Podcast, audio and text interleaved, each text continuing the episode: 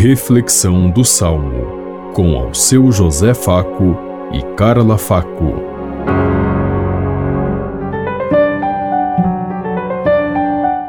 Paz e bem a todos os ouvintes que estão em sintonia conosco neste dia, na meditação do Salmo 28. Que o Senhor abençoe com a paz o seu povo. Filhos de Deus, tributai ao Senhor. Tributai-lhe a glória e o poder. Dai-lhe a glória devida ao seu nome. Adorai-o com santo ornamento. Que o Senhor abençoe com a paz o seu povo.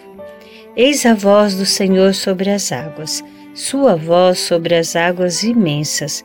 Eis a voz do Senhor com poder Eis a voz do Senhor majestosa.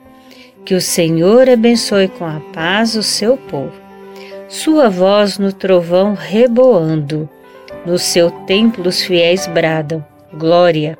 É o Senhor que domina os dilúvios, o Senhor reinará para sempre. Que o Senhor abençoe com a paz o seu povo. Que o Senhor abençoe com a paz o seu povo. Deus sempre abençoa o seu povo.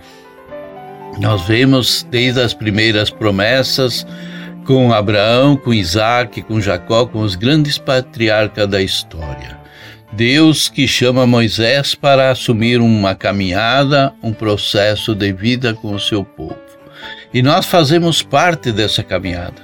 Somos os continuadores da história do povo de Deus que caminha em busca da libertação, da vida e da transformação. Nascemos para ser pessoas livres, amadas e queridas, e por isso assim nós devemos olhar para o mundo, respeitar o direito e a dignidade de todos os seres humanos. Não somos nós os juízes diante das situações e diante do mundo.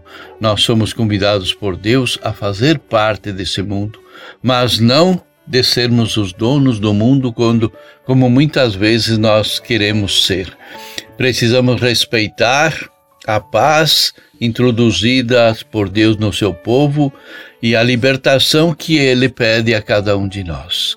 Deus não veio exigir sacrifícios e dor, mas sim vida e liberdade para todos, com dignidade, com respeito e com amor. Pensemos em tudo isso enquanto eu lhes digo. Até amanhã, se Deus quiser. Amém. Você ouviu Reflexão do Salmo com ao seu José Faco e Carla Faco.